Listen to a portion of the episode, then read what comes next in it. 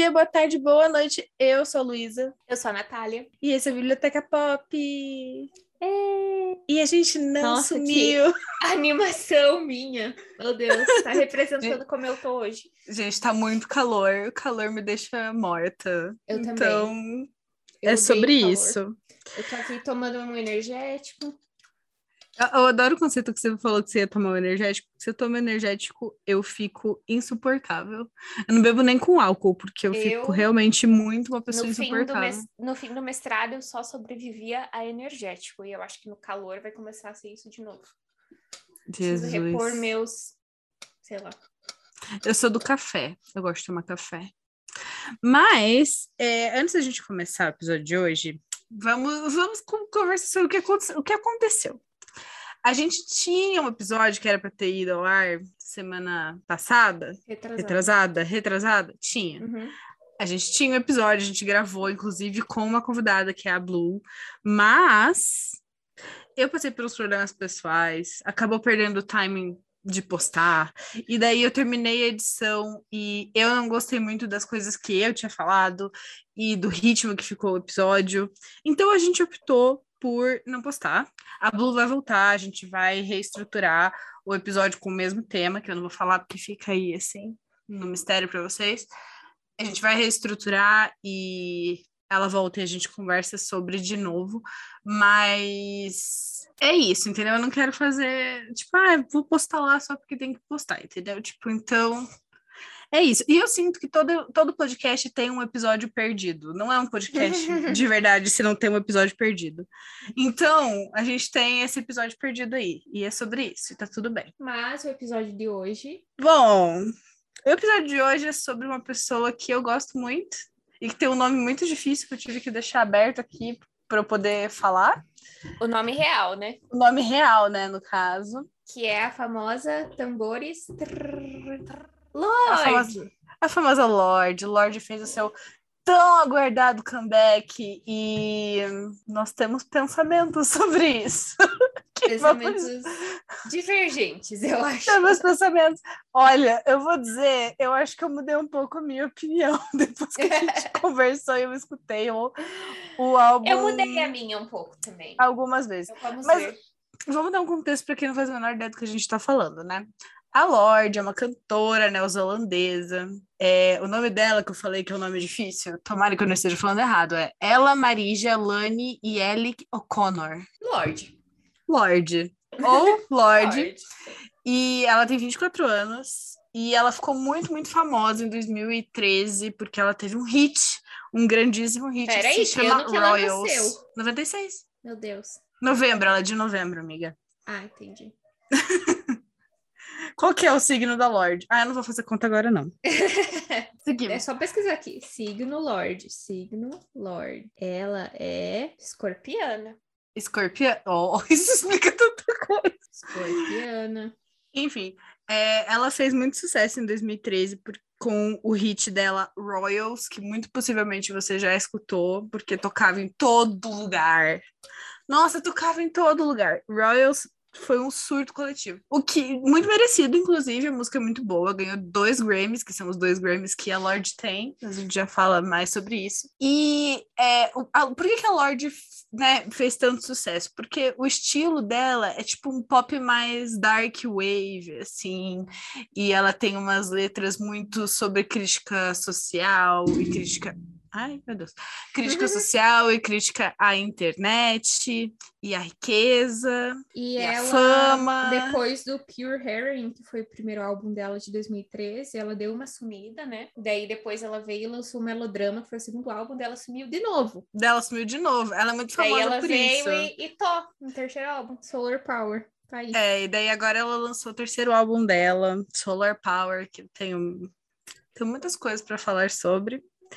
Mas a gente já chega lá. É, só antes da gente começar, né? a, De fato, falar sobre a Lorde, sobre a carreira dela, e sobre os álbuns, sobre a música e tudo. Eu queria deixar muito claro que eu adoro a Lorde.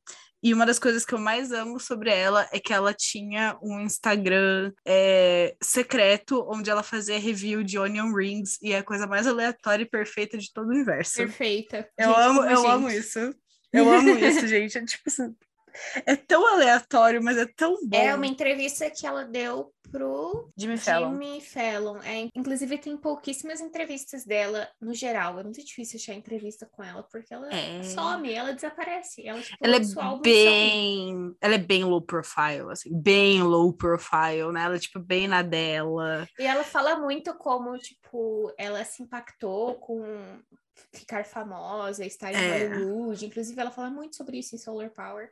Uhum. E, e ela meio que não quer mais isso, entendeu? É, é muito engraçado porque do jeito que é, a gente a gente resolveu fazer esse episódio, né? Porque a gente ouviu o álbum, gostou muito e tal. Mas ela deu uma entrevista pro Fantástico, né? No domingo, a gente tá gravando isso aqui numa quarta-feira, dia 25, então no domingo anterior ela deu uma entrevista pro Fantástico falando sobre o Solar Power e você consegue ver na postura dela assim que ela entende que faz parte do trabalho da entrevista e, e tipo ser conhecida e tal, mas não é exatamente a parte preferida dela. Ela gosta de fazer a música dela, curtir a vibe dela, e é isso, entendeu? Tipo.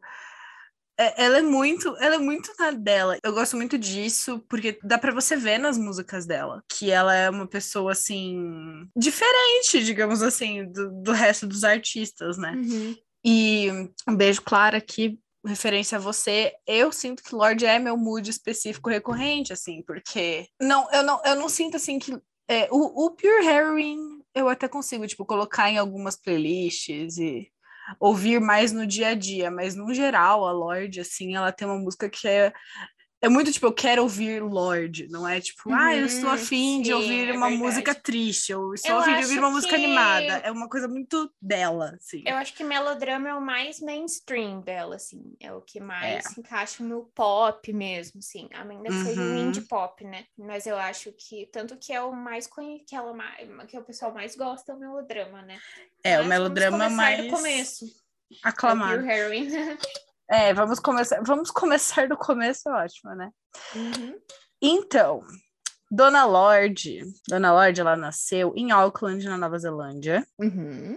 Eu acho assim, é muito bizarro, porque quando você para pra pensar na Nova Zelândia, eu só consigo pensar em Senhor dos Anéis. Quando eu paro pra pensar na Nova Zelândia, eu só consigo pensar em Senhor dos Anéis. E é isso, assim. Eu tenho Mas- uma confissão. Ah, nunca viu. Não, eu vi o primeiro tá. filme até metade, achei chato, parei, nunca mais tive interesse em ver, desculpa. Eu tenho uma não, confissão. Não rolou pra mim, pode Eu falar. tenho uma confissão. Eu já vi todos. Eu ainda Uhum. tenho interesse em ler os livros, mas eu não sou assim exatamente a maior fã de Senhor dos Anéis do mundo. Nossa, sabe Eu- quem ama Senhor dos Anéis? Hum, A minha mãe. Ela leu todos os livros e ela viu todos os filmes e ela leu o Hobbit, mas ela não gostou muito, gente, do Hobbit. Mas ela gosta Perfeito. bastante do, do Senhor dos Anéis. eu gosto dos filmes do. Hobbit, que eu sei que não tem nada a ver com o livro, porque só tem um livro e tem três Nunca filmes. vi também. então- Gente, tem umas coisas que eu sou. Assim, cultura pop pra mim é muito 8 ou 80. Ou eu sou totalmente ligada e imersa, ou eu não tenho nem ideia do que tá acontecendo. Vamos Então- falar sobre. Mas no final do episódio eu vou falar sobre o meu surto dessa semana, que foi a minha leitura de Off-Campus. Mas enfim, a gente conversa sobre isso. Enfim, entendeu? Depois a Voltando gente Pure. Heroin, não Voltando tem negócio que ela lançou umas músicas de graça na internet antes do Pure Heroin? Ela lançou um EP no SoundCloud. É de graça, né? de graça, que as pessoas podiam ir lá baixar e ouvir, que é o The Love Club EP, que eu nunca ouvi, tá? Eu acho que não é, ele é inexistente, tipo, ele foi apagado da internet, porque ninguém consegue achar. Claro Deixa eu que abrir aqui. jeito, mas... Tem... Nossa, a arte da capa é muito linda! Uhum, a é gente bem vai postar bonito, no. A gente que vai postar no, no, no Instagram, mas é muito linda. Nossa, é muito linda. E daí Eu acho aí que as capas- começou a fazer sucesso, né? É, eu acho que as capas da Lorde, no geral, são muito bonitas. Eu gosto muito da identidade é visual. perfeita. Mas enfim, então, ela começou, então, tipo, ela lançou esse EP no SoundCloud, e daí ela começou a fazer um pequeno sucesso ali, até que ela foi contratada pela UMG, que é a Universal, Uhum. Universal Music Global. Gravem bem, gravem bem esse nome, porque a maioria é dos artistas. Music Group, isso. Universal Music Group.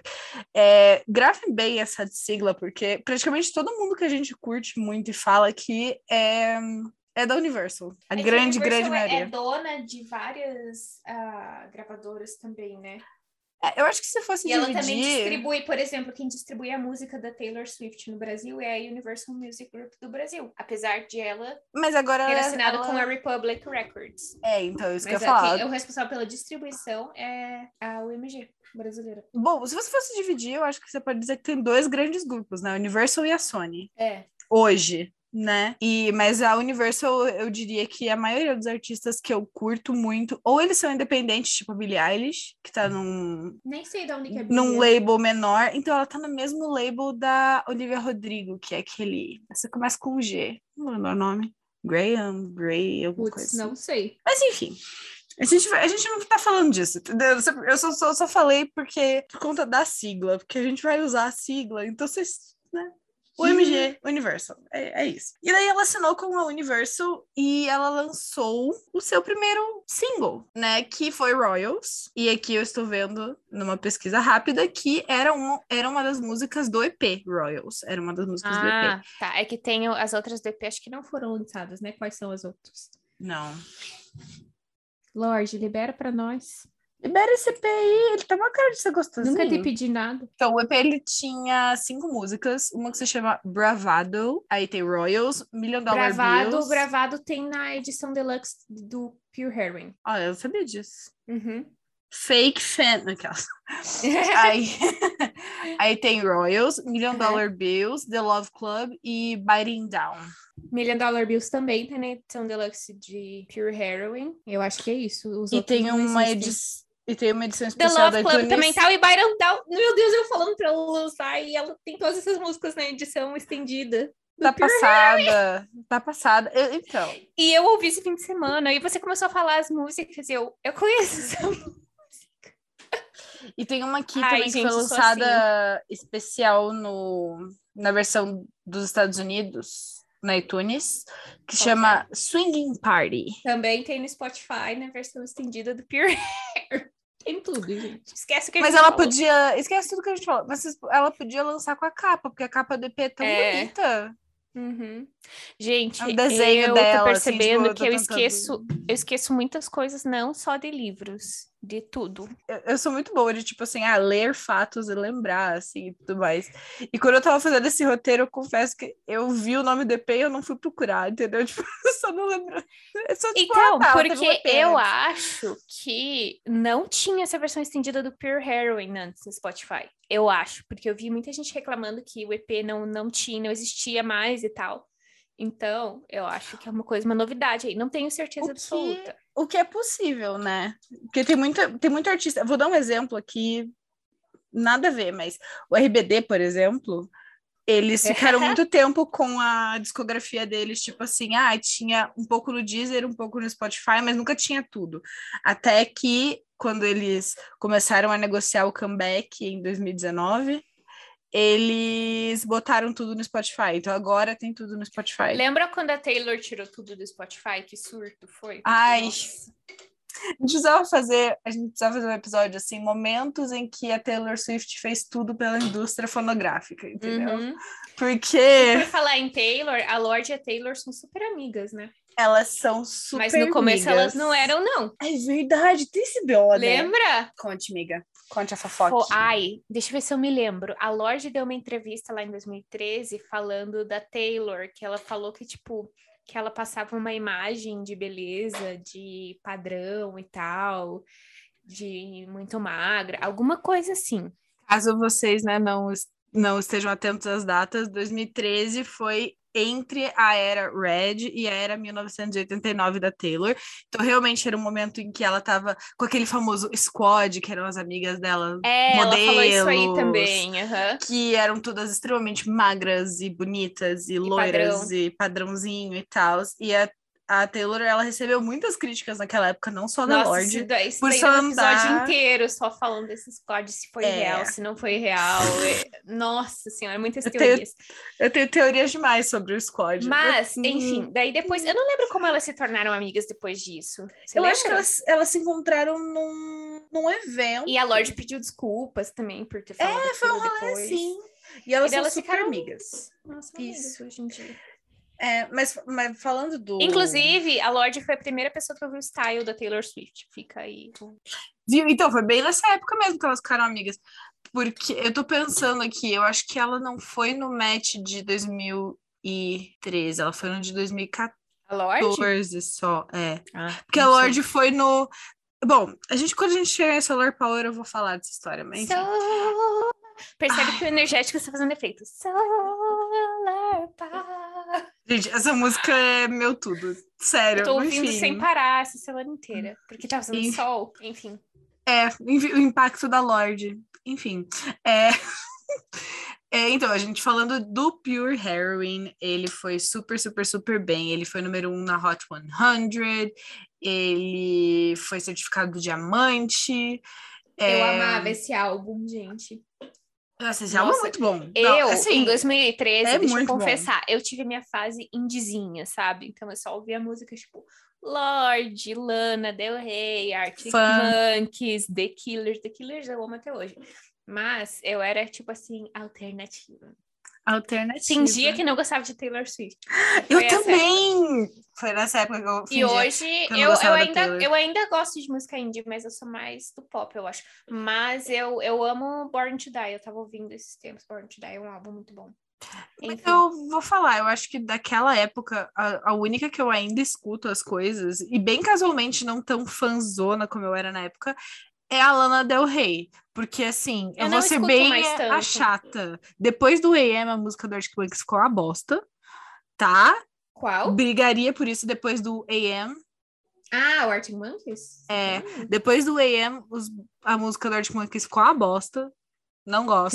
eu nunca ouvi. Não Nunca gosto de ouvi você. Depois. Ah, depois eles têm um álbum lá que ficou famoso por ser ruim. Ah, Aí toda uma treta, enfim. E fã acabou, eu gostava muito de aleatório? fã. Fale. a cidade onde eu morei na Inglaterra se chama Sheffield e o Arctic Monkeys é de lá. Júri, Inclusive, amiga. eles iam fazer um show lá antes do corona. E, mas daí cagou tudo, né? Enfim.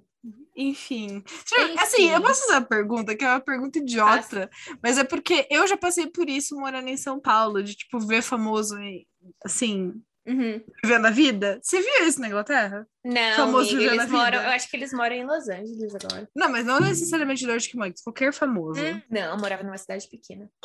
Ah, vai saber. Vai saber. Lembra aquela Então, vez que o então, Harry o Harry- Styles foi Então, beber isso que eu ia com falar. Ai, meu Deus, com qual irmão que foi? Qual irmão Gallagher que foi que ele foi beber? Ah, amiga, não sei. Um Mas dos irmãos o- Gallagher do Oasis, eles foram beber num pub, tipo assim. O Harry ele ia fazer um show na minha cidade. Bem, nossa, foi bem na época do, do começo da pandemia. Ah, eu queria falar que eu tô parcialmente vacinada. This girl is on Pfizer. This Hum, girl is on Pfizer. E eu estou quase 100% vacinada. Possivelmente consiga adiantar a minha segunda dose. Ai, que. É sobre isso, tá. Mas, voltando ao Pure Voltando Hair. pra... Voltando pra Hot. Então, é, o que, que eu falei? Hot 100, Certificado Diamante. E, como eu falei antes, ele, ele ganhou dois Grammys. Que foi foram? melhor performance solo e canção do ano, que foi Rise. É, eu lembro que ele ganhou. As duas. Ela tinha sido indicada a melhor artista, não tinha? Acho que artista revelação. É, é, desculpa, é artista revelação. Quem será que ganhou esse ano? Isso, não faço a é menor dela. ideia. É, Mas o que eu ia falar, ah, e, foi com a- e ela também veio pro Brasil com a turnê nossa, do não sabia. Heroin. Ela tocou no Lollapalooza. E eu estava no Lollapalooza que ela tocou, mas eu não vi o show dela. Ah, não acredito. Eu tava É porque, vendo assim, outra coisa, eu acho que era Na época do Pure Heroin, eu gostava muito do álbum, mas eu não era daquela época de entrar, não era tipo de entrar em fandoms e acompanhar e tal, sabe? E agora eu sou, obviamente, né? Tanto que a gente tem um podcast sobre isso. Mas eu voltei a ser muito fã dela com o melodrama. E eu só ouvi melodrama, tipo, ano passado, pela primeira vez. Esse que é o problema de artistas que, tipo, somem, entendeu? Você meio que É. esquece que eles existem também. Mas Mas. eu acho, eu entendo isso bastante, assim, com a Lorde principalmente, porque, primeiro, tem, é, que é uma outra coisa que eu ia falar, além do Pure Heroin, antes dela fazer o sumiço dela, ela fez algumas músicas para trilha sonora de Jogos Vorazes, Uhum, que são muito boas, inclusive. que são muito boas. É, eu, a que eu escuto mais é o cover dela de Everybody Wants to Rule the World, do Tears for Fears, que a Globo adora botar em montagem dramática do Big Brother, adora, eles sempre colocam, sempre Eu gosto colocam. muito do Yellow Flick. Como é que é o Flicker nome? Beat. É, acho que é isso, né? Yellow É. Flicker Beat. É muito boa. É essa muito boa também. Uhum. Muito, muito Te boa, faz muito querer boa. correr uma maratona, assim. Faz. É. muito boa. E ela também teve um. é, ela teve um feat com o. Não é Di- Disclosure o nome. Não sei. Ah, uma galera. É tipo um DJ lá. Eu vou pesquisar aqui. Ah, não sei nada amigos disso, que, gente.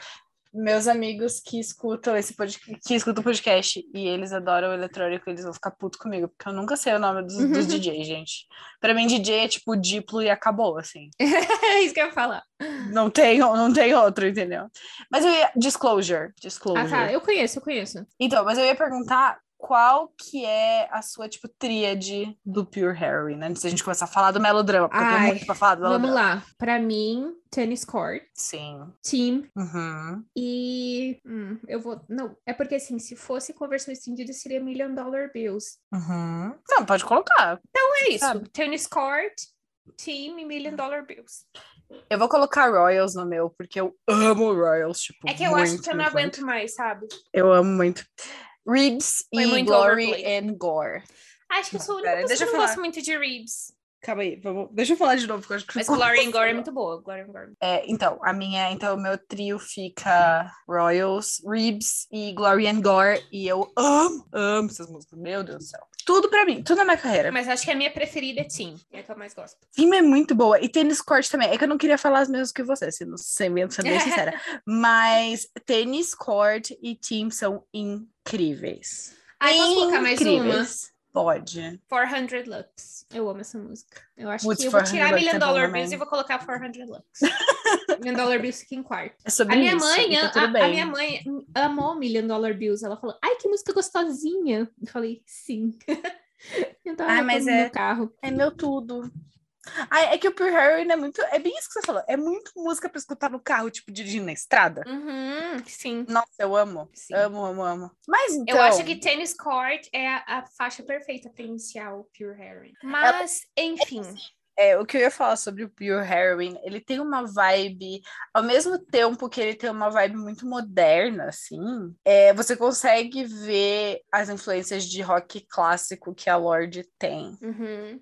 Ele é meio E- cru, assim, eu não sei dizer, ele, tipo, ele é meio. É, o que eu falei, é o dark pop que chama. Eu né? acho que assim, é, é, indie- Muito- é um indie pop, né? Mas é mais pro dark, assim, também. E eu acho que ele foi lançado bem numa época que o indie tava muito em alta. Foi na mesma época do Born to Uhum. Die, que nem eu falei, foi na mesma época do AM, do Arctic Monkeys. que mais foi lançado nessa época, 2013? De, é, Ah, o Franz Ferdinand lançou também um álbum nessa época. Então, tipo, o indie tava muito em alta, muito em É alta. aqueles que era moda rockabilly, né? Que, É, que tava super na moda, assim. Foi quando Foi eu comecei no que a Taylor Peppers. começou a ir pro pop também e, né, ela tem é, influências de pop anos 80, 90 na música dela também nessa época. Sim. Então tava muito, muito, muito em alta. E Foi quando começou a falar. volta dos sintetizadores na música, na real. Agora tá bem potente, a gente escuta no Future Nostalgia, no Cromática, é, onde mais que tem? No Happier Than Ever tem um pouco. ai, inclusive eu amei Happier Than Ever, dizer isso. Da Billie. Mas, enfim. é, mas enfim, a gente que- escuta muito isso agora pesado, mas lá em 2015, né? Tipo, entre 2013 e 2015 foi quando a galera começou a se inspirar Eu acho que assim. como- dos anos 80 na música. Como o pop punk hoje em dia tá muito em alta e voltando, era o indie naquela época, sabe? Isso. principalmente o indie pop, que é a categoria da Lorde e da Lana, né? E Uhum. é, o maior produtor da Lorde no Pure Heroin foi o Joe Little, que trabalhou já com a Taylor também. Inclusive, ele aparece bastante no Miss Americana, porque ele trabalhou bastante com ela no Lover. Eu acho ele um Uhum. produtor incrível. Eu falo muito do Jack Antonoff, eu adoro ele também, que ele vai aparecer muito aqui também. Mas ele... O Jack tem até treta nessa história, O Joe gente. Little, ele é incrível. Ele produziu músicas tipo The Man, da Taylor. Então, é, e no melodrama, ela buscou o Jack Antonoff porque ela queria um som diferente, sabe? No Uhum. Pure Heroin, que ela tinha trabalhado com o Joe. E o Joe trabalhou em uma música só do melodrama, que foi é, Green Light. Então, esse aí é o fun fact meu. E falando bastidores. de Greenlight, Vamos pro melodrama, então. vamos pro melodrama. Então, depois de, de um sumiço, de um. Foi um ano? Dela ter bombado, né? Não, uns três anos, não foi? Foi- Não, mais ela cinco tava- anos. Não, não, não, calma, calma. Esse foi entre o melodrama e o Solar Power. foram três, quatro anos de sumiço, sumiço mesmo. Mas, tipo, ela tava bem ativa fazendo turnê e tudo mais. Ela ficou mais paradinha ali entre 2000... Final de 2014, ela ainda tava, tipo, um pouquinho ativa. Ela sumiu por 2015. E daí, em 2016, ela lançou o primeiro single do Melodrama, que é Green Light, que é uma música que eu amo de paixão. Nossa, essa música é perfeita. Essa música é incrível, linda, maravilhosa, tudo, meu tudo, meu tudo. E você, é, eu recomendo muito pesquisar a Lorde cantando ao vivo, porque você consegue ver na cara dela como ela tá feliz, tipo, ela tá se divertindo. Nem parece que esse álbum apare... é extremamente então, depressivo. Então, o Jack aparece no clipe, você já viu? Já. Ele aparece eu, eu não... É, sabe, como é que é aquele meme do. Ah, ai, quem que é? Acho que é o Nicolas Cage. Tipo, o Nicolas Cage aparece em tudo. Uhum. Sabe? Então, pra mim, o Jack Antonoff é assim. Eu vejo um óculos Jack de Antonoff, pra quem não Jack. sabe, ele, é, ele faz parte de uma banda chamada Bleachers, que é muito legal também. E era e de ele... uma banda chamada Fun, que você com certeza também. conhece. Nossa Senhora. É. Tonight We Are Young.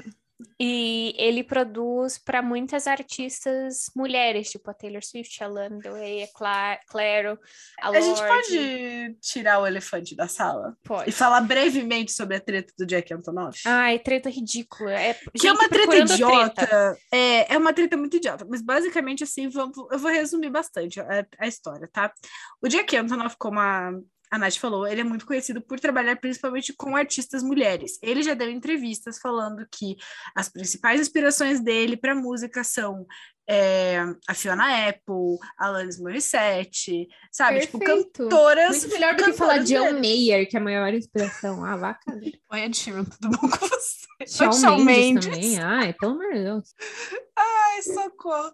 Enfim, então, tipo, ele tem muitas influências femininas e ele, por assim, eu acho que nem isso é proposital, acho que é uma coincidência, ele acabou produzindo e ficando amigo de muitas mulheres na música. Então, como a gente, né, falou, a Taylor, a Lorde, a Lana Del Rey, ele produziu músicas para Pink também, para Phoebe Bridgers, Pra quem mais? Ele até produziu para uns caras, assim, mas realmente, se você olha a discografia dele, ele participa muito mais ativamente de álbuns de mulheres, né? A San Vincent, que eu amo aquela mulher, Jesus amado, case comigo, Não ouvi nada dela. Ela é maravilhosa, perfeita. Escu... Nossa, sério. Fica aqui a indicação, escutem San uhum. Vincent, porque ela é perfeita. E criou-se uma treta na internet, entre muitas aspas, porque assim, treta do Twitter não leva a sério, entendeu? Tipo, sendo bem sincera. Coisa que começa no Twitter eu, eu, não levo a sério, mas enfim, começou-se uma treta que as pessoas estavam reclamando da Jack Antonoffização da música.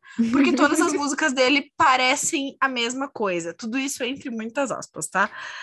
Por quê? Ele tem um estilo. E quando, quando a gente fala, tipo, ele tem um estilo, é, vou, vou dar um exemplo. Green Light e Gold Rush da Taylor Swift, né? Green Light da Lorde e Gold Rush da Taylor Swift. São músicas que têm uma base muito parecida, porque elas são no mesmo tom. Então, se você coloca uma em cima da outra, elas se encaixam. Mas por quê? Porque elas foram feitas a partir da mesma base. Não quer dizer que ele é preguiçoso, qualquer coisa do tipo. É só que ele estava atrás de um som e ele usou a mesma base para ir atrás de um som. Fora que as duas Isso é músicas é não se parecem nada. E outra coisa, eu acho que as artistas não tem nada a ver a música de uma com a outra, sabe? Tipo, então, aí, pra, aí... assim, eu acho que tem até um, dá para você ver influência, mas tipo, ah, eu acho ridículo. É, é, então, eu acho muita forçação de barra você falar, tipo, ah, é, uma das coisas que estavam falando é que ele impõe entre muitas aspas, que as artistas usem o som que ele quer.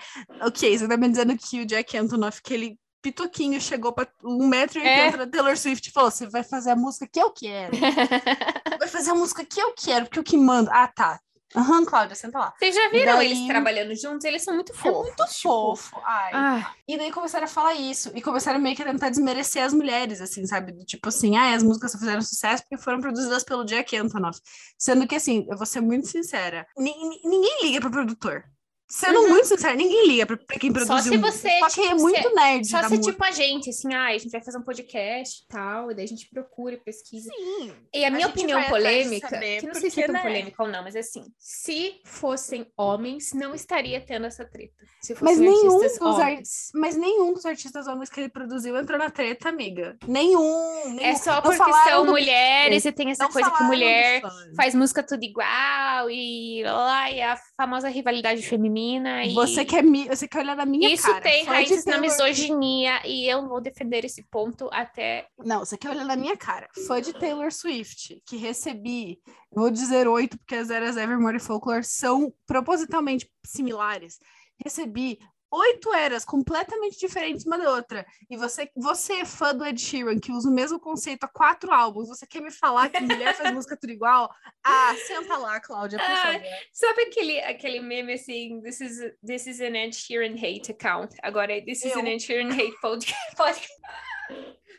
Ai, Inclusive, não é que eu odeio Ed Sheeran, mas assim. Ninguém aguenta mais, sabe? As duas músicas novas dele são Eu vi uma pessoa no TikTok falando assim, como que o Ed Sheeran ainda, tipo, existe? Porque assim, eu não conheço nenhum fã do Ed Sheeran. Eu fui Tipo, muito fã do Ed Sheeran na época eu do também Divide. já Eu não vou fui. mentir. Eu fui no show dele, do Divide, que teve em Curitiba. Mas é porque ele era, eh, tipo, muito inovador no começo mesmo, mas agora sim. Eu acho que assim, o Plus e o Multiply, né, que é o maisinho e o xizinho, Uhum. que é o laranja e o verde, caso você só conheça pelas cores dos álbuns dele, que são os dois primeiros álbuns Ed Sheeran, são álbuns bons. Só que o problema é que assim, o Divide, que é o azul, que é o da divisão, ele tem um pouquinho mais de pop. Mas se você bota pra escutar junto do Multiply, é a mesma coisa. Uhum. Sabe aquele negócio? É a mesma. É, como é que é? É a mesma fonte, mas são coisas diferentes. Então, tipo, um é itálico, um é negrito, um é Eu, sublinhado. continu É eu isso, continuo. É Eu fonte. adoro a Give Me Love. Eu amo essa música, eu acho muito boa. Eu amo Give Me Love também. E a Kiss Me também eu adoro. E eu acho que o primeiro álbum dele realmente é o melhor, assim. Mas enfim, a gente tá saindo do tópico. A gente tá enfim. saindo muito do assunto, desculpa.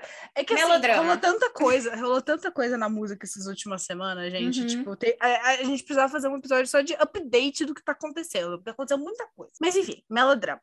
Então, o melodrama foi anunciado no começo de 2016 e é a primeira colaboração da Lorde com o Jack Antonoff. Por que, é importante falar do Jack Antonoff nessa história? Pois muito que bem. O- então, o melodrama foi lançado em 2016. Em 2014, a gente teve o quê? A gente teve o 1989. Se você não sabe, o 1989 tem uma música que se chama You Are in Love, que foi escrita sobre o relacionamento do Jack Antonoff com a Lina Dunham. É assim que fala o nome dela? Eu acho que. Dunham, eu não sei. A, a Lina, Enfim, que escreveu do Girls. É, isso, ela escreveu Girls.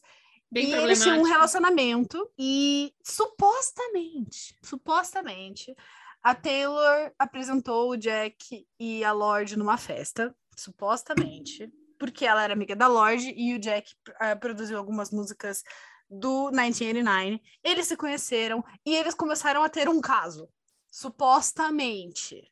Supo- tudo supostamente. E aí ele acabou terminando com a Lina e foi produzir o álbum da Lorde. E todo mundo disse que isso é supostamente, melodrama então- é sobre isso. Exatamente, supostamente o melodrama é sobre isso. E eles terminaram depois, por isso que o melodrama é o quê? Triste. Mas eles continuam ótimos amigos. Tanto que ele produziu Solar Power.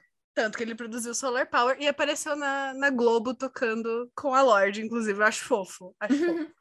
Mas assim, rola toda essa treta e é muito engraçado, porque tem uma, um meme na internet que fizeram um, um PowerPoint que é.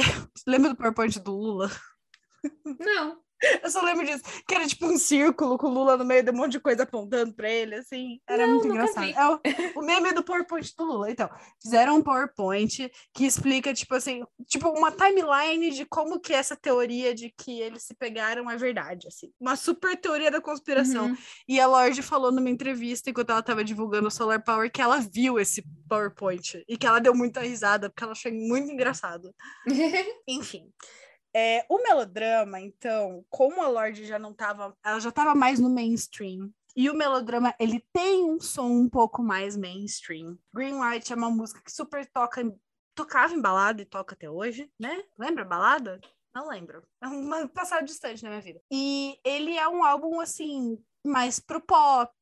Ele tem, sim, suas baladas muito tristes e letras muito profundas, mas ele é um álbum, assim, mais... Qualquer um pode pegar e ouvir, pelo menos os singles, assim, que vai Uhum. gostar. E foi quando a Lorde começou a receber um certo, assim... Como que eu posso dizer? Uma certa atenção especial da mídia. E a Que é uma capa a desse gente álbum é linda, é uma pintura ela de verdade com um amigo que um amigo fez de uma foto dela. Eu amo a capa desse álbum. Uhum. Nossa, é muito linda. Verdade. Você tá falando.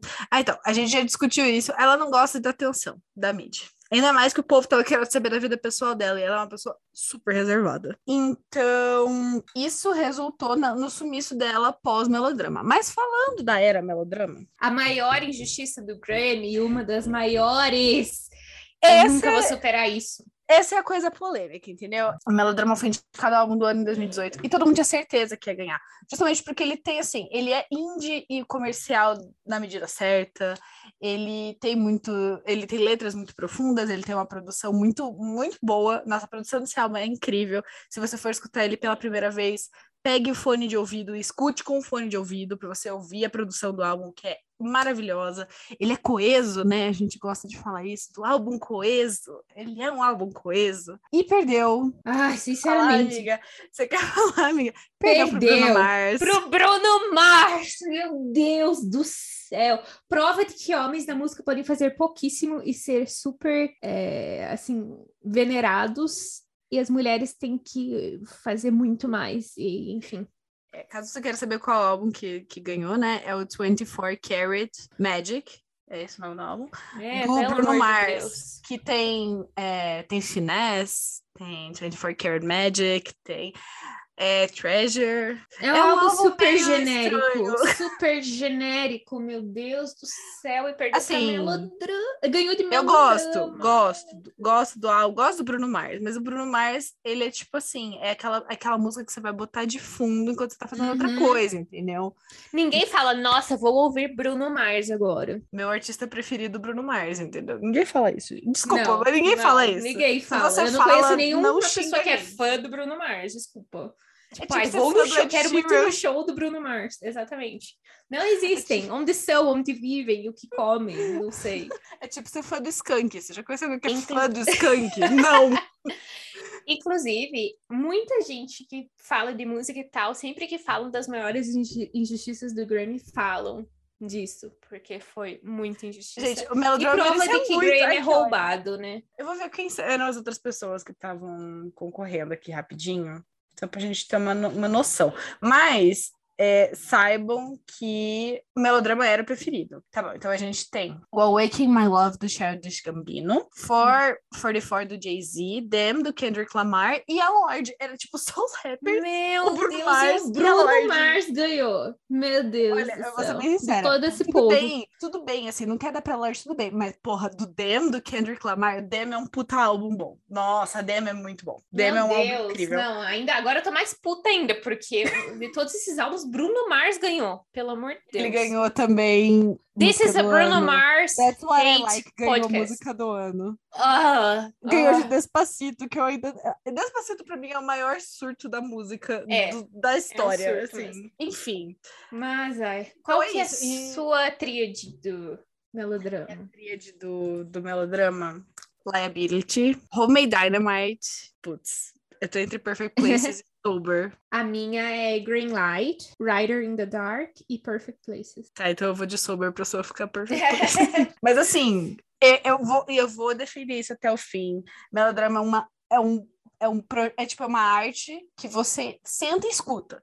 Uhum. Você tira do shuffle e você escuta. Exatamente. Entendeu? Você vai pegar 41 minutos e 2 segundos do seu tempo e você vai ouvir esse álbum inteiro, do começo ao final, quietinho, no seu cantinho, assim, pensando. Pensando no que tá acontecendo, entendeu? Mas daí, depois do melodrama, ela fez de novo, gente. Ela sumiu. E sumiu, ela sumiu totalmente, né? Tipo... E é, dessa vez ela sumiu totalmente. É importante só assim falar, é, no final da era do melodrama, que foi lá em 2017, ela entrou na lista do Forbes. 30 under 30. Né? Uhum. Tipo, pessoas com menos de 30 anos que se tornaram milionárias. Pois ela é muito chique, muito fina, muito bem sucedida. Tanto que ela. ela falou assim: ah, na época do Solar Power, ela falou: Ah, não me importa se flopar, tenho mais dinheiro do que eu posso gastar mesmo, então. Perfeita, gente. Ai, perfeita. Então, que chegamos em 2021 e a gente vai falar do Solar Power e assim, é, a gente vai, eu acho que a gente não vai fazer igual do, o episódio do Olivia Rodrigo, que a gente vai falar de faixa a faixa. Não, não. Porque, né, muito trabalho. Mas, assim, é... muito trabalho é ótimo, né? mas, mas, assim, eu, eu, eu acho que Lorde, num geral, escute tudo, entendeu? Tipo, pegue o álbum, escute o álbum e tire suas conclusões. Uhum. Porque é muito difícil. Não é que nem, assim, eu não, é, é um consenso, né? Tem muita gente que acha que eu falo essas coisas porque eu sou fã. Eu juro que não. Eu juro que não. Eu, eu leio muitos meio, eu leio muitas críticas, algumas que eu não concordo, Pitchfork, é, mas eu leio muito sobre a indústria da música e quando eu, eu chego aqui eu falo Reputation é o maior comeback de todos os tempos. Não sou eu que estou falando, o crítico fala isso. Uhum. Entendeu? 1989 é um dos melhores álbuns pop da história. Não sou eu que estou falando isso, a crítica que fala isso, não é porque eu sou fã. Então, quando eu falo assim, Solar Power é um álbum muito incrível. De novo, a produção do Jack Antonoff tá ali linda e perfeita. É impecável a produção do álbum. As letras são muito pesadas. Tipo, tem algumas ali que são uma crítica levezinha, mas tem umas que são muito, muito pesadas. E assim, do fundo do meu coração, pare, escute o álbum e tire suas conclusões. Se você não gostar, tá tudo bem. Se você gostar, ótimo para você, entendeu? Eu estou falando de um lugar assim. Eu achei o álbum muito bom, muito, muito bom. E, mas eu esperava mais da Lorde. É, esse é o meu, essa é a minha posição. Então, para mim foi assim. Eu escutei Solar Power, né? A, a música. Quando eu vi a primeira vez, eu fiquei assim, tá, legalzinha, mas assim, nada demais, sabe? Aí foi crescendo a música para mim, assim, foi gostando mais e mais e mais. E daí, tá, Saiu o álbum. Aí o que aconteceu? Eu não tinha ouvido mais nenhum single que saiu porque eu queria ouvir o álbum inteiro. Uhum. Meu problema foi as músicas parecem meio todas iguais. Isso é Principalmente é na primeira vez que você ouve. Depois você vai começando a perceber as nuances e tal, mas na primeira vez que você ouve, parece que você tá ouvindo só uma música. Então. É, isso é verdade. Não vou, não vou negar, não. Por exemplo, Mood Ring e Solar Power, pra mim é a mesma música. É a mesma música. Não, esse aí é a mesma música. Inclusive, Mas... passei uma vergonha na internet por causa de Mood Ring. Por quê? Porque, porque Mood Ring, basicamente, ela tá falando sobre a paz dela de ter saído das redes sociais.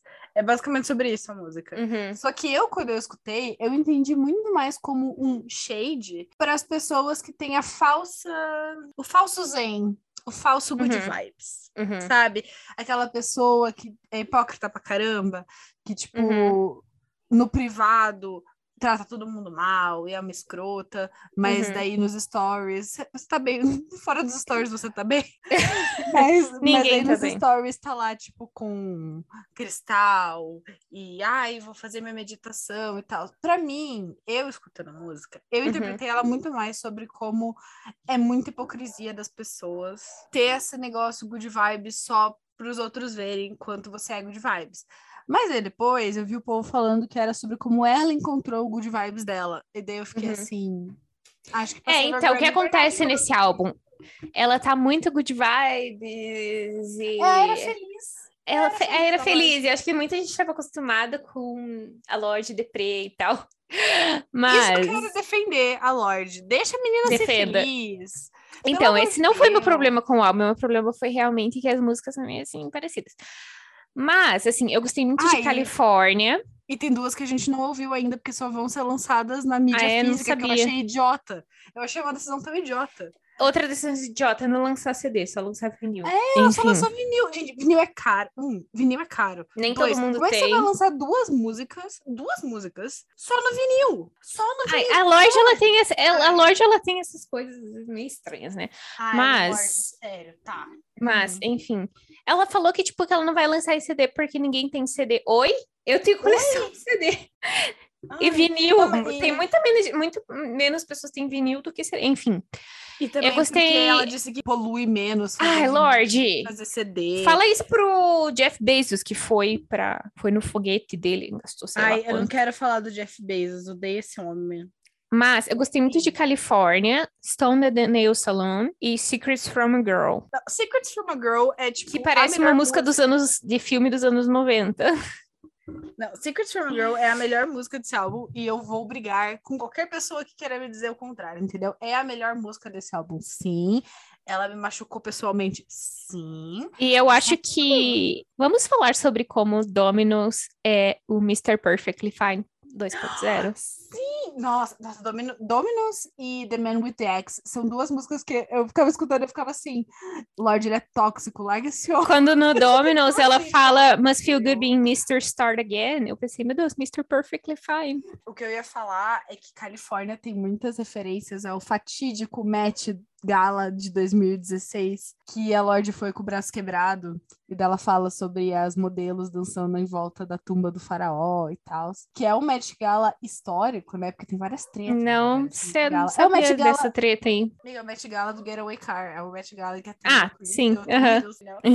Mas ela, tipo, fala em Califórnia sobre, sobre ela, as modelos dançando e tudo mais, e eu acho muito legal isso. É uma coisa que você sempre consegue ver, assim, nas letras da Lorde, que eu acho lindo como mesmo que ela esteja vendo uma situação, tipo, ela está narrando uma situação que ela passou, ela sempre se coloca como terceira pessoa, eu acho isso tão legal, porque torna a música dela tão imersiva. Uhum. Tipo, eu tava ouvindo, eu conseguia visualizar, sabe? Tipo, modelos dançando no, no museu e tal, não sei o que. Tipo, é uma coisa muito louca, assim. E eu acho que Califórnia é muito incrível por isso. Eu achei uma música muito imersiva, muito gostosa de ouvir. Eu adorei Falling Fruit. Tem a ver com a minha hum. indicação de filme. Sabe o meu problema também com esse álbum? Ele é meio, tipo, esquecível, assim, as músicas, sabe? As músicas são meio esquecíveis, eu acho. Ai, não me matem Mas aí eu vou falar Power, uma coisa, mas... mas... eu vou falar uma coisa. Eu acho que o trabalho da Lorde, no geral, é meio esquecível, assim, se você não gosta, Coitada. gosta dela. Mas é verdade, mas é isso que eu falei, tipo, é uma coisa muito Assim, eu acho é que de um ponto ruim. de vista bem... É, burocrático, eu acho que ele vai ser indicado, álbum do ano e coisas assim pelo impacto. Mas assim, Melodrama continua sendo um álbum muito superior, entendeu? É Olha, o álbum mais superior que ela tem. Então, na Olha, minha eu tô, humilde eu opinião. Eu estou considerando seriamente sair do Twitter quando. Na época do Grammy, quando saírem as indicações, número um, e quando for a noite do Grammy, porque vai ser uma. Cara, vai ser tipo a terceira guerra mundial vai acontecer no Twitter. Uhum. Porque, assim, vai ter Olivia Rodrigo, vai ter Billie Eilish, vai ter Taylor Swift, vai ter Justin Bieber, vai ter Ariana Grande, vai ter Lorde, vai ter The Weeknd, possivelmente. Acho que não, porque ele eu falou duvido que não muito, Eu duvido muito que a academia, tipo, não tente agradar ele. Pra Mas é que ele falou que não quer, não vai mais enviar os trabalhos dele pro Grammy. Vai saber. Mas, assim, tipo, o mundinho pop está implodindo, entendeu? Tem muita coisa, muito lançamento. Esse ano e ano passado, tipo muita coisa foi lançada uhum. e muitos álbuns assim. Eu não vou dizer que bons, tá? Eu não vou aqui mentir que tudo que foi lançado nesse último ano foi bom. Não vou não. Mas a quarentena foi um surto criativo muito grande para artistas, assim. E você consegue ver, entendeu? Solar Power, ele, pelo que eu entendi das entrevistas da Lorde, ele começou a ser desenvolvido antes da quarentena, mas ele foi finalizado e a maioria das coisas foram feitas durante a quarentena. Uhum. Então, por, por, isso que ela fala muito sobre. Ele é um álbum muito sobre conexão com a natureza e tal. É, a última música, inclusive, que tem né, no, no Spotify, Oceanic Feelings, ele é uma carta de amor à Nova Zelândia, assim, sabe? Ela uhum. cita vários lugares turísticos, ela fala da família dela. É muito sobre você amar o lugar que você está. E muitas pessoas, né, começaram a apreciar os seus arredores Uhum. Durante a quarentena. Então, tipo, é uma música que me lembrou muito isso, assim. É... Eu sinto que ela tentou passar uma mensagem muito importante com esse álbum, mas não pegou. não pegou. Tipo, Leader of the New Regime, que é quase um interlúdio, porque tem um minuto e meio a uhum. música só. É uma música que eu gostei muito, porque eu gostei muito da mensagem dela, sabe? Do tipo, a gente não tem que tomar conta das coisas mais, a gente tem que passar as rédeas para as pessoas mais novas, né? Porque as pessoas uhum. mais novas, elas têm a mente mais aberta, elas sabem... Only the Young 2.0. É, o Only the Young 2.0.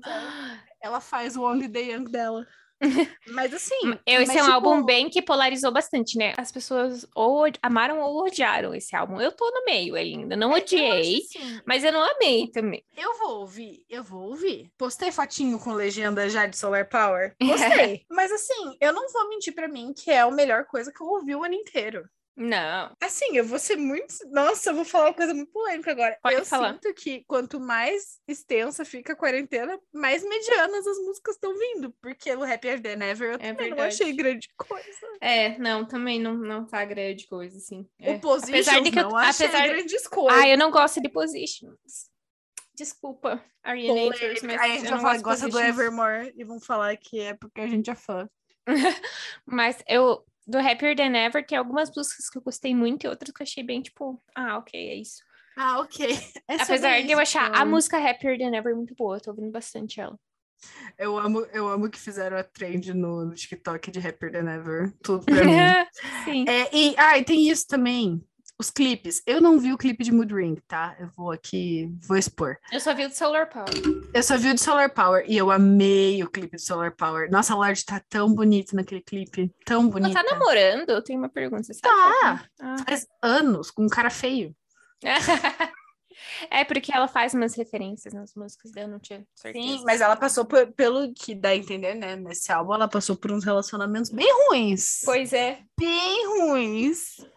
Que é o que eu falei do cara tóxico. Larga esse homem, pelo Você amor acha de Deus. que The Man Fala em with the Ex é sobre o pai dela ou um ex-namorado? Eu acho que é mais sobre um ex-namorado. É tipo, é o que eu falei, assim, é muito, tudo muito, né, muito sutil e tal, não sei o quê. Mas eu sinto que ela é tão reservada que ela prefere expor os, os antigos relacionamentos dela, justamente porque são antigos e não estão mais ali, do que Uhum. expor a família, entendeu? Sim. Então, então Eu é quero fazer um apelo, não só a Lorde, mas principalmente a Billie Eilish e a todos os artistas, mas principalmente essas duas. Trabalhem na pronúncia de vocês, por favor. Porque, outro, Luke Hemmings, que eu vou falar dele mais tarde. Trabalhem na pronúncia, porque às vezes eu não entendo o que vocês estão cantando. Por favor.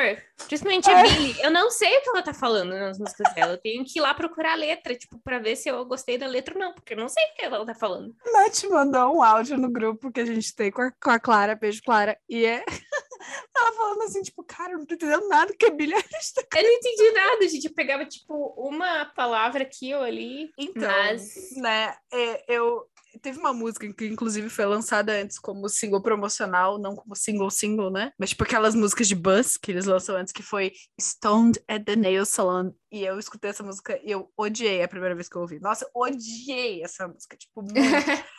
Aí, quando eu fui ler a letra, porque eu não tava entendendo nada Uhum. do jeito que a Lorde canta, eu fiquei, ah, não, a letra é legal. eu, eu, eu gostei, eu gostei dessa música, é uma das minhas preferidas.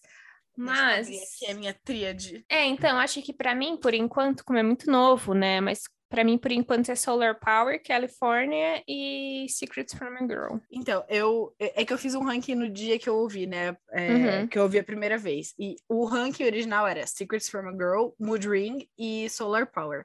Uhum. Agora que passou um tempo, eu diria que The Path, que foi uma música que eu nem falei muito aqui, mas eu adorei. Eu achei que é boa uma também. música é, introdutória muito incrível, assim, eu amei. Eu acho que The Path e Leader of a New Regime, elas estão mais altas, assim, pra mim. Ah, Uhum. isso é uma coisa também que eu vou, vou falar aqui da Lorde. Eu gostei muito mais da segunda metade desse álbum do que da primeira. É, só um, um breve... Acho que eu sou né, o contrário, que eu gostei pra mais da você. primeira. Pra você que para você que é jovem e você não entende quando a gente fala disso de primeira e segunda metade. Você lembra, se você já viu um vinil, você sabe que ele tem um lado A e um lado B, né? Então, normalmente, é, antigamente, a, a música era construída assim, né? Tipo, tinha o lado B e o lado A do disco, Uhum. né? Então, eles colocavam músicas que combinavam mais com o lado B e com o lado A. E por mais que a gente hoje em dia escute música digital, você ainda tem um pouco dessa divisão. Então, você tem sempre a primeira metade do álbum vai ter uma sonoridade mais parecida e a segunda metade vai ter uma sonoridade mais parecida. Elas se conversam, mas elas estão nessa ordem porque as músicas conversam melhor entre si naquela Uhum. nessas duas categorias, né? Vou dar um exemplo aqui, Doce 22 da Luísa Sonza. Ele literalmente se divide em lado A e lado B. Ele tem, se você for ler, né, ah, os nomes das músicas, todas as do lado A estão todas em caixa alta e as do lado B estão em letras minúsculas, os títulos, e o interlude tá metade da palavra em letra maiúscula e a metade em letra minúscula, justamente para fazer essa distinção. Uhum. E é uma coisa, é um conceito que eu gosto muito, porque um dos meus álbuns preferidos da vida, que eu vou falar mais sobre na, nas recomendações, ele tem uma dessas viradas que é, tipo, genial, assim. E, eu, e normalmente as músicas mais comerciais estão na primeira parte do álbum, porque você precisa, né, fazer as pessoas escutarem o álbum, então você coloca as músicas mais hit no começo. Uhum. E eu senti que eu tive uma ligação muito maior com as músicas da segunda metade. Eu acho que foi por conta das letras, assim. Uhum. Big Star, Mood Ring, é, Dominoes, elas são músicas muito mais, assim, tipo, pesadas, digamos assim. E eu senti Uhum. uma conexão muito, muito forte com elas. E Secrets from a Girl, que é a virada do álbum, né? Uhum. Desses dois temas. Pra mim é perfeita. Nossa, essa música é perfeita, eu juro por Deus. Eu chorei ouvindo essa música muito essa semana. Tipo, muito. Muito. Muito. Essa música é O que Ela não é pegou- novidade. ela pegou muito no meu coração. Você não tá entendendo? Essa música pegou muito no meu coração. E o final, a Robin falando no final. eu- É, então eu ia perguntar, realmente- quem que é a pessoa que fala no fim? É a Robin. A Robin do Dancing on My Own. Ah, entendi. Eu achei que era alguém diferente mesmo. Ah, Essa parte é muito legal. A Clairo tá fazendo os vocais, a harmonia no final de Solar Power. Tem um monte de artista famoso que fez backing vocal pra Lorde nesse álbum por algum motivo. Uhum. E eu não entendi por quê. não entendi por quê. Virou a Taylor Swift, tô pegando banda pra fazer backing vocal pra você agora. Ai, tem esse meme aí, né? Taylor, por favor, deixa a Phoebe Bridgers cantar no seu. Taylor, eu tô implorando. Você No deixou a Red. Mary Morris. Você deixou a Mary Morris cantar um pouquinho.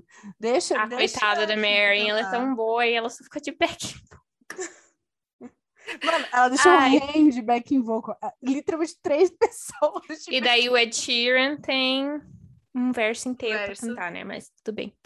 É, Enfim, tem uma frase da Secrets from a Girl que eu gosto muito, que é Couldn't wait to turn 15, then you blink and it's been 10 years. Uma coisa assim que ela fala. Tipo, mal esperava pra ter 15 anos e daí você pisca e se passou um tempão. E é muito verdade, eu tava pensando nisso esses tempos. Quando eu tinha, tipo, 10 anos, eu achava que eu nunca ia chegar nos 15, que era, assim, uma coisa absurda. E daí, agora tem 26, gente. Meu É, Deus o, tempo, do céu. o tempo passa, o tempo voa. E a poupança Bamerinhos continua numa E boa. qual música É. que ela pegou os acordes de Reeves e trocou? Que? Tem uma esse rolê? música- disso. quer ver? Ah, Lord Eu não entendo nada, tipo, dessa coisa, assim, Power. técnica. É, eu vi o pessoal falando, ela mesma falou. Então, sobre o Secrets from, from a Girl, tem uma, uma parte que ela fala assim: é, Baby girl, é, no one's gonna feel the pain for you, you're gonna love again, so just try staying open. Eu choro tanto nessa parte. Que a tradução é, é tipo, cara, como é que eu vou traduzir Baby Girl? Tipo, garotinha, anjo. Ninguém vai É, sentir a dor querida. por você. Querida, ninguém vai sentir a dor por você. Você vai amar de novo, só tente se manter aberta. E eu fiquei assim, putz, Lorde, você viu dentro do meu coração Gente, agora, e Big Star, que é pro cachorro dela que Ai, morreu. não! Ai, quando eu soube disso, a música ficou, tipo, Uhum. mil vezes mais triste, cara. Eu fiquei, ai, não tenho, não tenho saúde pra isso. Ai, sério, eu tô tentando aqui achar qual foi a música que ela pegou Reeves, porque ela mesma fala disso. Peraí, eu vou achar. Vamos Ah, achar as duas juntas, calma. ela mesma fala no Spotify sobre isso. Procurando só agora. Aqui, aqui, foi Secrets meu from a. Girl. Secrets from a Girl. Viu? Essa é a música perfeita. Essa é a música perfeita. Você quer ouvir o Ela Solar pegou Power? dois acordes Escuta- do Reeves e colocou o contrário. Escuta Solar Power e escuta Secrets from a Girl, pronto. Não precisa escutar do álbum. Mentira. Escute o, escute o álbum inteiro, mas essas são... É isso. Ai, gente, é sobre isso. Então, é isso. Que nota você dá pro isso. Solar Power? Quantos sóizinhos você dá pro Solar Power? De quanto Ele- a gente tá falando? É, eu ia, não, eu ia fazer assim, ele deixa Até seu dia nublado. Ele... Ah, até cinco. Eu ele deixa seu dia nublado ou ele te deu um belíssimo dia de praia? Olha, atualmente tá em 3.5 pra mim. Eu daria hum, quatro, quatro sóizinhos. Eu daria quatro Solar 3.5 Power. sóizinhos eu daria. E é, é, é tipo aquele dia na praia que não tá com muito sol, mas tá com um mormaço, entendeu? Pegue seu É, protetor é. e vá pra praia. Eu acho que é um álbum que quanto mais eu ouvir, mais ele vai eh, se torna melhor pra mim, sabe? Mas eu acho que assim, na primeira, na primeira vez que eu ouvi, eu fiquei assim, ai, é isso, sabe? tipo, esperei tanto tempo pra isso. É, mas Mas agora eu já tô real, apreciando mais ele. Na real, Vamos eu esperava uma coisa muito mais folk. Ele veio muito mais pop do que eu esperava. Eu achei É. que ele ia ser total folkzeira, entendeu? Tipo, muito, fumei muita maconha no E mato. eu tô puta com a Lorde que ela não quer lançar. CD. Lança CD. Eu acho que eventualmente ela vai acabar lançando, porque tem muita gente pedindo pra lançar CD. Eu acho que, eu acho que a produtora vai, vai- a É. gravadora vai falar pra ela assim, miga, é dinheiro. É que nem eu falei, né? Ela, dinheiro, ela anjo." tem umas coisas assim, tipo. Gente, é o Ai. conceito, entendeu? É o conceito. Sabe aquela, aquela pessoa é, eco-friendly? Assim, nada contra, mas assim, é, tem um limite pra tudo. Lorde Limites. Ai, ai. Limites. Ai, a gente não falou da capa polêmica também, que todo mundo ficou chocado Ah, que ela é? botou a bunda dela na capa. E daí o Twitter derrubou, né? Porque nudez, eles falaram. Ai, Ai, gente. Ai, gente, eu adoro a capa. E ela falou que ela tava super feliz, ela pulou em cima de uma amiga, ela tirou a foto, foi isso. Ai, gente, Capa, sabe de a capa. cancelar a Lorde por estar feliz, deixa ela, pô. A capa do Rare, da Selena Gomez, que muita gente criticou também, é, que tava muito simples, que é só uma foto dela, deitada assim. Foi uma amiga dela que tirou a foto também. Eu E ela gostou aquela- muito. Eu adoro aquela capa. Eu prefiro Eu a versão também. deluxe da Target, que são várias Polaroids. Prefiro, mas Uhum. eu acho ainda assim a capa linda. Uhum. É, eu tenho físico a versão da Target, é a versão que eu tenho. também. Porque tava 10 reais na Amazon. Tava muito barato, né? Tava muito barato. Inclusive, olha o que chegou hoje aqui no correio que eu comprei. É a Selena, tá vendo? Comprei do Conan também. De Conan, né? Conan, precisamos de um novo um- álbum. A gente precisa de um episódio só pra falar do Conan, porque Todas ele as tem músicas. um... Ai, sim, ele é perfeito. Todas as músicas que ele lançou agora estão perfeitas. Ai, mim. Overdrive, Astronomy, People Watching. Meu Deus, tudo pra mim. Tudo pra mim. Vamos ouvir Conan Gray, ele merece. Eu gosto muito de Crush Culture, que é uma música meio, tipo... Eu nunca vejo as pessoas falando de Uhum. Crush Culture. Eu fico, É tipo, porque é do primeiro. EP dele, né? Hino. Hino. Uhum. Enfim, gente, vamos para as recomendações. Que foi Vamos. muito difícil. Ai, as minhas, eu não tenho essa criatividade toda, não, gente. Então, Só de tentei- música que eu relacionei mesmo. Então, posso Eu começar falando de forcei- música? Pode, eu forcei muito a barra, tá? Tem umas aqui que são bem forçações de barra, mas tudo bem. Eu vou falar, então, de uma- um álbum que eu relaciono ao melodrama, não ao Pow- Solar Power. Que pra mim é o melhor álbum do ano, até agora, que é When Facing the Things We Turn Away From, do Luke Hemmings. Luke Hemmings, se você não sabe, ele faz parte do Five Seconds of Summer. E agora ele lançou o projeto solo dele, no primeiro, que foi esse álbum, e ele é perfeito, sério. Mas assim, é aquele álbum pra você sentar, pensar e chorar, entendeu? Não é um álbum feliz, não, já vou falar isso. Mas mesmo se você não gosta de Five Seconds of Summer, se você nunca ouviu falar de Five Seconds of Summer nem do Luke Hemmings, dê uma chance. Mas assim, ele precisa melhorar a pronúncia também, porque tem umas coisas que eu nem entendo o que ele fala. Mas a minha música preferida se chama Mom, que é uma música que ele fez pra mãe dele, que ele não vê faz quase dois anos e tal. Assim, se prepare. É pra Mas chorar, então. esse amei. álbum é maravilhoso, é maravilhoso. Ai, gente, assim, ele é muito. Ele fala. É basicamente assim, tem nenhum, eu acho que não tem nenhuma música sobre amor, nada. É tudo sobre a vida, assim, sabe? É, posso falar? Eu descobri Fala. que ele, namo... que ele namora, tá noivo, né, no caso, da Sierra, do É um- Alex and Sierra. É um fever dream, né? Nossa, É muito estranho. Eu fiquei tipo, gente, porque... Eles são muito fofos juntos, mas assim. são muito fofos, muito. É muito bizarro, porque eu acompanhei X Factor com Alex e Sierra. Eu E daí muito ver eles Quando agora eles é muito estranho. Eu fiquei muito mal.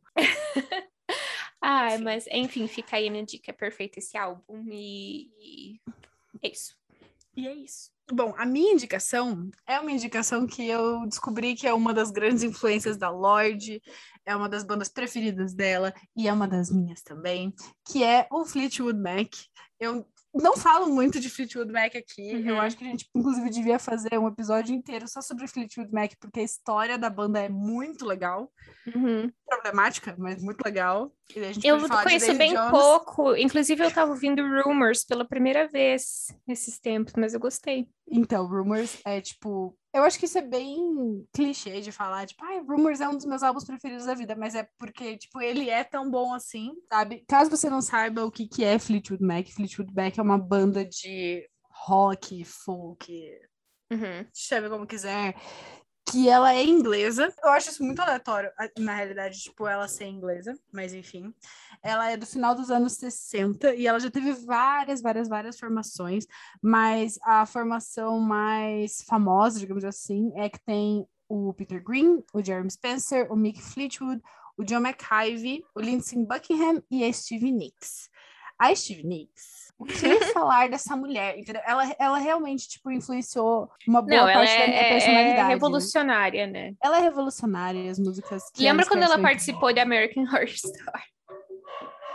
Então, Foi muito surto aquilo. ela tem uma música, eles, né, tem uma música, se chama Seven Wonders, e Uhum. todo o conceito da temporada, da terceira temporada de American Horror Story Coven é sobre as sete maravilhas, os sete poderes mágicos que as bruxas têm, cada uma tem um, e Hum. daí o último episódio a- começa com ela cantando Seven Wonders, e eu fiquei assim, Uhum. meu Deus do céu, O poder é do Ryan. Murphy, né? Essa mulher é maravilhosa. Então, você quer um fun fact aqui? Vou dar o fun Pode fact. falar. O Rumors, ele é um dos álbuns mais bem-sucedidos, assim, da história. E ele foi escrito porque a banda tava quase se separando. E eles escreveram músicas sobre os conflitos deles, assim. Então, eles tinham conflitos internos, tinham conflitos externos, problemas com bebida, problemas com drogas. Tipo, eles têm uma história, assim, que eles chegavam, tipo, no estúdio às 10 horas da noite, cheiravam um monte de cocaína, bebiam até cair, e daí eles ficavam gravando Uhum. até, tipo, de manhã, assim. Porque era Uhum. só assim que eles conseguiam ficar juntos e, tipo, fazer música, porque eles realmente estavam. Tava todo mundo se odiando ali na banda. Uhum.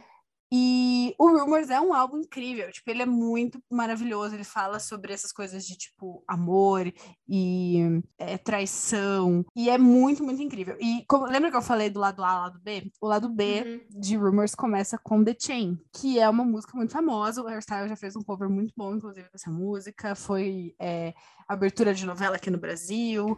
É uma música incrível. E é uma música que fala sobre essa corrente que mantém eles juntos. E essa corrente é a música. Então, ela é literalmente uma música sobre como a paixão deles em comum pela música não fez a banda terminar. E é muito, muito maravilhoso. E ela tem um riff incrível. Nossa, eu tô toda arrepiada. Só de pensar no riff da música, eu fiquei toda arrepiada. Enfim, então, o meu fun fact.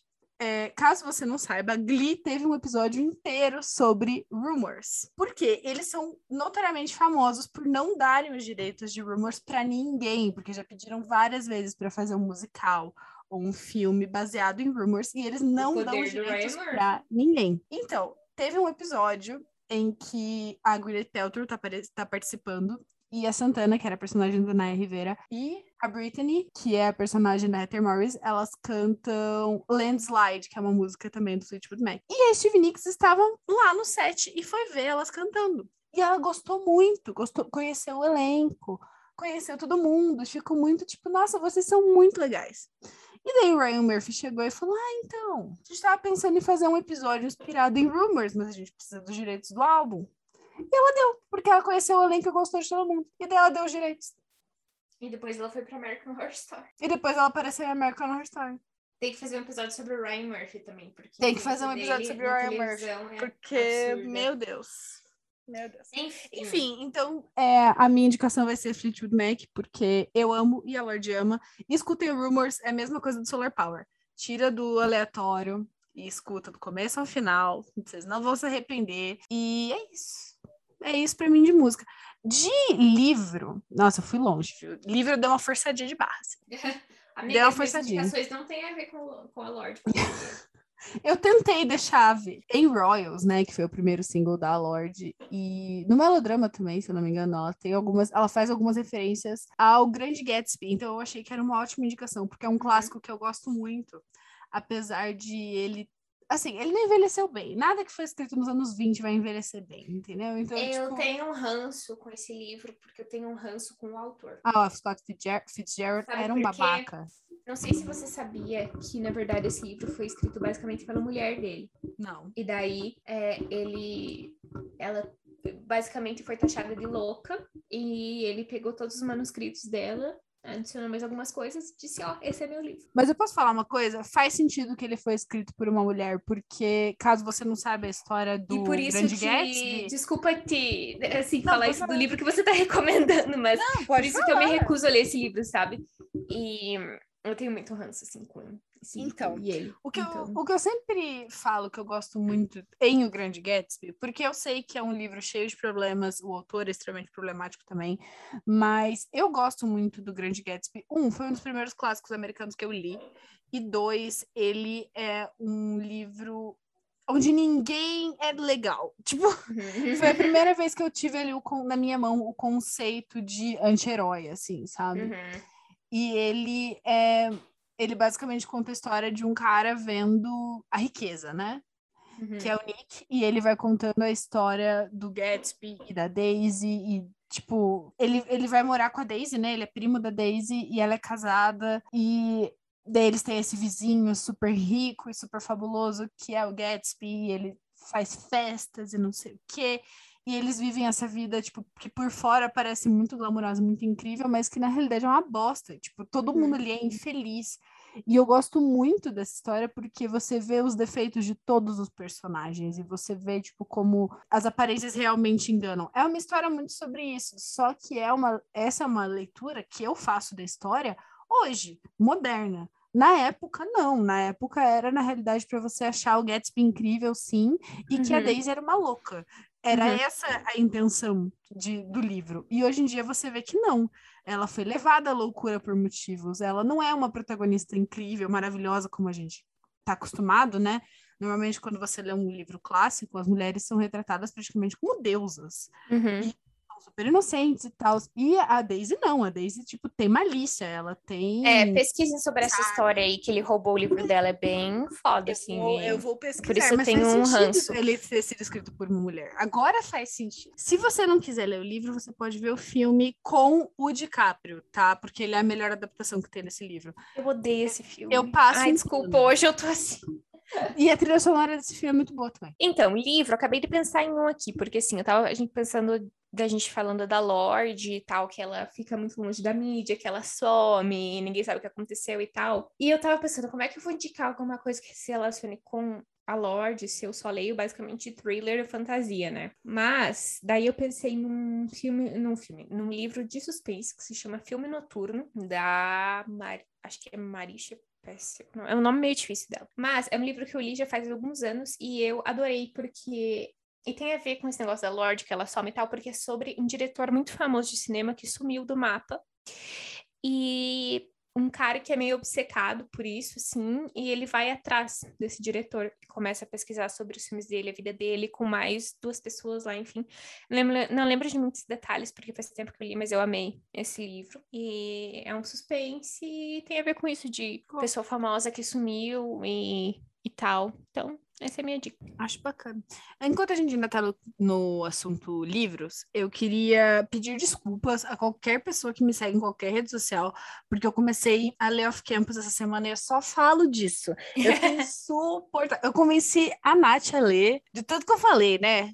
Porque eu sei que foi de tudo que eu falei. E eu sei que você Uhum. Então, o não vai gostar porque é romance. no Kindle, gente. Mas, Miga, assim, Eu sei que você não vai gostar, porque, tipo, é romance e é muito Mas- focado só no romance. mas entendeu? é um tipo, romance que tem, tipo, uma angústia e um angst e tal. Então, assim, eu vou ser muito sincera que a parte mais interessante não é o relacionamento, como o relacionamento dos dois está desenvolvendo. É os problemas que cada um tem. E como você lê o ponto de vista dos dois, que é uma coisa que eu gosto muito, Uhum. é, você vai saber dos problemas pessoais deles e como que eles lidam com isso e lidam depois como casal. Então, essa para mim é a parte mais interessante, assim. Cada é uma série de quatro livros, cada livro Uhum. segue um casal diferente e os conflitos são os mais diversos. assim. Então, isso.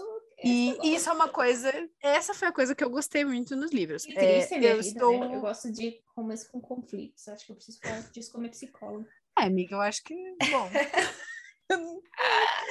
mas assim, ó, eu tô aqui falando e recomendando, mas em mente, não é só porque tem pegação que a classificação é adulta. Quando eu falo que ele fala de temas sérios, ele fala de temas sérios. O primeiro fala sobre assédio sexual, ele fala sobre violência Uhum. doméstica e ele fala de uma maneira bem gráfica. Não são só as cenas de sexo que são bem gráficas, ele fala dessas coisas também de uma maneira gráfica. Então eu estou avisando, leiam com cuidado. Não é porque a gente indica uma coisa aqui que você vai partir e ver correndo. Sim. Leia, sempre leia as coisas de gatilho e recomendação de idade de qualquer coisa que te indiquem. Sempre, sempre. sempre. Então, Sim. consumam com cuidado, crianças. É sobre isso. Então, eu ia indicar um filme que, quando você vê Solar, Solar Power, e no, em Fallen Fruit me lembra muito essa música, esse filme, Hum. que é Midsommar. Se a Lorde me É convidasse pra verdade. entrar- cara, se a Lorde me convidasse pra entrar pra um culto, eu entraria. Uhum. É sobre isso, e tá tudo bem. É, eu sou uma grande defensora de Midsommar. Eu acho que a gente podia fazer um episódio inteiro sobre o Ari Aster, porque eu acho ele um gênio ele é do terror né? moderno. Eu acho ele Uhum. incrível. E eu sou uma grande defensora do Midsommar. Eu amo, amo, amo esse filme. Eu, eu normalmente eu não reassisto filmes de terror, porque eu sinto que eu só recebo o grande impacto na primeira vez que eu vejo. Eu revejo só os meus É. preferidos. E esse Uhum. é um dos meus preferidos porque ele tem muitas, muitas camadas. Ele não é simplesmente um filme sobre culto, ele não é simplesmente um filme com gore, ele não é simplesmente um filme sobre uma menina terminando um namoro, sabe? Tipo, ele é um filme que tem muitas, muitas camadas, tem muitos detalhes. A cinegrafia dele é perfeita. A fotografia é perfeita, os, é, tipo, o, o figurino, as simbologias que eles criaram, porque o Ari Aster criou toda a simbologia por trás, ele não usou nada de folclore para não, não, é, não, não fazerem a conexão e começarem a falar mal de uma cultura. Ele criou o próprio folclore dele, que eu acho isso incrível. Uhum. Então, é um filme muito maravilhoso. De novo, ele é um filme mais 18. Tem motivos para ser mais 18. Ele lida com assuntos extremamente sensíveis. E ele é um filme pesado, e eu sei, tá? Mas eu amo esse filme de paixão e eu veria um milhão de vezes se deixassem. Eu assisti uma vez só, mas é... é muito bom mesmo. Eu lembro que. Mas eu não fiquei com medo, assim. Eu acho que ele é mais impactante do que dá medo, sabe? É, ele não é um filme de susto, É. medo. Não sei, Ele tem seus sustos, ele tem Uhum. seus momentos que você fica meio com medo, apreensivo, assim. Mas ele é muito mais terror psicológico mesmo, ele é muito tenso. E a trilha sonora é tão boa. Meu Deus, a trilha sonora desse filme é muito incrível. Filme, eu vou indicar um que a Lu acabou de. Ela soltou uma memória aqui, que é o filme que se chama Quase Famosos, com a. Como é o nome dela? Kate A Hudson. loira. Kate. Hã? Kate Hudson. É Kate Hudson? É, É? Com a Kate Hudson. novinha. Aham. E é um filme sobre. Me lembra muito Daisy Jones and the Six, enfim. É um filme sobre é, é, uma banda e um menino que quer ser jornalista, se eu não me engano, ele vai acompanhar essa banda num tour. E mostra todos os bastidores, assim, do que, tipo, do que a gente vê de uma banda e do que é a realidade, né? E eu acho que isso tem tudo a ver com a Lorde, de novo, com essa coisa de não ficar na mídia, de, da fama, como a fama afetou ela, e enfim. E eu não tenho muito mais o que falar, porque faz muito tempo também que eu vi, mas eu acho que esse filme tem tudo a ver. E, e esse filme também é muito bom de você assistir sem saber muita coisa. Uhum. E ele tem uma cena muito, muito incrível deles cantando no ônibus, eu só vou falar isso. É, então, eu tava pensando em série, eu pensei em uma que é, é, é meio fora da curva, assim, mas eu sinto que tem um pouco de. Tem um pouco a ver. Hum. Que é uma série que eu amo muito de paixão. E eu sei que isso é polêmico de falar, porque ela é muito idiota. Que é American Vandal. Que é uma série da Netflix, ela tem duas temporadas. E é um mockumentary. O que, que é um mockumentary? É um documentário falso. Ele é todo feito como se fosse um documentário de verdade e tal, não sei o quê, mas é sobre um tema aleatório que não é real, assim. Uhum. E American Vandal, ele é sobre. é, eu vou falar da primeira temporada, porque é a que eu gosto mais, mas ele é sobre um caso numa escola de alguém que pichou pintos no carro, nos carros dos professores. Uhum. E daí o menino foi acusado de ser a pessoa que fez, e ele jura de pé junto que ele é inocente. E daí um outro grupo de alunos faz um documentário sobre o caso, e é, tipo, é muito levado a sério, tipo, tem entrevistas e tal, é muito sério, assim. E eles fazem, tipo, o documentário e é, tentando desvendar o caso, tentando descobrir quem que foi. Se ele fala que não foi ele, Uhum. realmente não foi ele, ou, e se não foi ele, quem foi, né? Uhum. E é muito idiota, é o que eu tô falando, é muito idiota quando você Mas pensa, muita gente assim, ama essa né? série porque acho que é uma série que você tem que assistir não levando a sério, né? Sim, você não, Tipo- não, gente, não vá, não vai esperando uma puta reflexão sobre a vida, sabe? Tipo, é uma série bem, né? E por que que eu me lembrei disso? Porque eu tava, quando eu fui pesquisar sobre séries para poder falar, né, que eu Uhum. Hum, eu vou ver as séries que eu já assisti, ver o que, que eu acho que conecta com o tema e tudo mais. Eu pensei muito nessa série porque ela faz uma crítica muito enorme sobre isso de, tipo, você ficar levando a sério coisas que não são sérias, sabe? Tipo, Uhum. você, tipo, criar um puta caso de polícia, porque tem isso, assim, sabe? Tem julgamento, tipo, eles tem fita de julgamento do menino falando assim, ah, você desenhou os pintos. Tipo, todo mundo falando super sério. assim, você desenhou os pintos. Eu não desenhei os pintos. Por que que você... Como é que a gente sabe que não foi? Porque eu desenho pelos no saco e esses pintos não têm pelos. E eles falam muito sério. Tipo, eles falam muito, muito sério. E isso me lembra muito a crítica que a Lorde faz sobre, tipo, a sociedade e tal, no geral, no Uhum. Pure Heroine, que é, tipo, as pessoas se levam a sério demais e elas, tipo, acham que elas são importantes demais, quando na realidade elas não são. E eu não sei porquê, eu criei essa conexão no meu cérebro e ficou, entendeu? É, é sobre isso. É Eu sobre também, a minha série também é uma que eu não sei porque eu fiz essa conexão, mas eu só consigo pensar nela agora, que é Fleabag. Porque Boa. eu não sei porquê, tipo assim, eu tava vendo um, um clipe da, não sei se, o do I Love You, It Will Pass, sabe? Uhum. Já viu Fleabag, né? Já, eu vi alguns episódios, eu não vi tudo, Ah, tá, então acho que você não sabe o que eu tô falando. Mas, É, é, bom, enfim. essa série, ela é... ela é muito boa. E eu não sei por que que... É porque, assim, ela não tem muito um plot sobre a vida de uma mulher que se chama Fleabag, que ela quebra a quarta parede. Então, tem alguma coisa acontecendo dela, vira pra câmera e faz o comentário e volta pra série. E são situações, assim, muito reais. E eu não sei por que eu tô só agora pensando nessa série e relacionando com os Uhum. álbuns da Lorde por algum motivo. Não me pergunte a conexão que meu cérebro fez. Mas ele tá disponível no Amazon Prime. E é uma série é mais comédia, mas ela tem um pouco de drama, principalmente na segunda temporada. E ela ganhou altos prêmios também. E a Phoebe Waller-Bridge, que faz a Fleabag, é perfeita. Ela é maravilhosa. Uhum. Eu posso contar uma coisa? Nada a ver, Pode. talvez eu corte isso depois, inclusive. Eu tenho uma mania de escrever roteiros na minha cabeça, tipo de séries ou filmes que eu gostaria de escrever, assim. Uhum. E daí tem um muito recorrente, que seria uma série meio tipo Glee, assim, mas ela se passaria num bar de karaokê. Então, tipo, tem um motivo para as pessoas estarem cantando o tempo Uhum. todo, assim, né? Só que daí, tipo, tem as histórias rolando dos personagens, né, ao fundo. E daí eu pensei esses tempos, imagina que engraçado se um, tipo, tivesse um episódio de Halloween, e daí esses personagens, tipo, se fantasiam de várias coisas aleatórias. Aí alguém se fantasia ou de Fleabag ou de Deadpool, e daí Uhum. começa a quebrar a quarta parede no episódio por conta da fantasia. Muito bom. E daí, quando alguém pergunta, fala, tipo, o que, que você tá fazendo? Ah, não sei, isso tá acontecendo o dia inteiro. Tipo, Então, no, por na. Fleabag, eu, E o padre, né? O um dos padre personagens, dela, é, né? ele pergunta assim, que, por, que, você- por que você fica fazendo isso? Dela, tipo, fazendo o quê? Isso que você faz, de olhar pro lado e falar alguma coisa dela, "Hum, não sei do que você tá falando. Você quebra, você quebra a quarta parede quando você tá sozinha? Claro eu que quebro. sim. Eu quebro a quarta parede quando eu tô sozinha. Claro que sim, aquelas olhadas, ou quando, tipo, alguém faz uma coisa idiota, você olha pra câmera, entre aspas, assim, você olha pro lado, tipo, Aham. Cara, Sabe? eu amo fazer isso. Eu amo fazer isso quando influência eu tô de lendo. The Meu Office e Modern Family. Eu amo fazer isso quando eu tô lendo. Eu tô, tipo, eu tô, tipo, lendo alguma coisa, assim, eu leio uma coisa muito idiota, eu olho pro lado, tipo, ah, tá. E eu volto, assim. Ah, normal, Ai. normal. Viu, gente? Essa é uma grande viagem. Eu, eu amo esse podcast porque é uma grande viagem por dentro do nosso cérebro. É pra gente até entender como é que ele funciona, porque eu não Exatamente. entendo como ele funciona. Mas, gente, é isso. Contem pra gente o que vocês acharam de Uhum. Slow Power, se você é do time que amou ou odiou. Qual é o seu álbum preferido da Lorde? Qual é as suas... su- Quais são suas músicas preferidas da Lorde? Conte Uhum. tudo pra gente. Aonde você vai contar?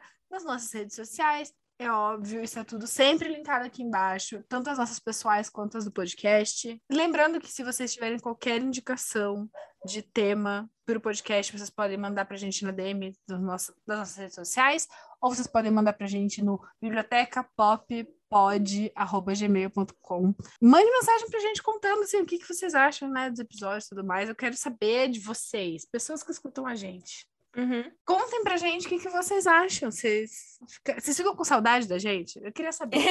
queria saber. E é isso. Se cuidem. Se vacinem. Se você conhece um adolescente, fala pra ele se vacinar. Pelo amor de Deus. Agarra pelo braço e leva para se Agarra vacinar. pelo braço e leva pra se vacinar. Não dói. Se a pessoa tem medo de agulha, é só falar com as enfermeiras que. As enfermeiras, né? Ótimo, né? Só falar com, os... só falar com quem quer que esteja no posto de saúde ou drive-thru que você for, que eles vão te acalmar e te deixar se sentindo seguro. Fique em casa, tome água, porque tá calor. Hidrate-se, passe E- protetor solar. Fora Não escute o Bolsonaro, como não sempre. escute o Bolsonaro, fora Bolsonaro. Ah, pera, esse é um outro detalhe importante. Como eu sei que eu, eu vou postar, né, essa semana, por favor, evitem de sair de casa no dia 7 de setembro, porque eu tô sentindo que vai ser o caos. Então, É esse, é- esse é o meu recado principal dessa semana. E ABCD, EFG, I have to go. Saudades de falar isso. Tchau, pessoal.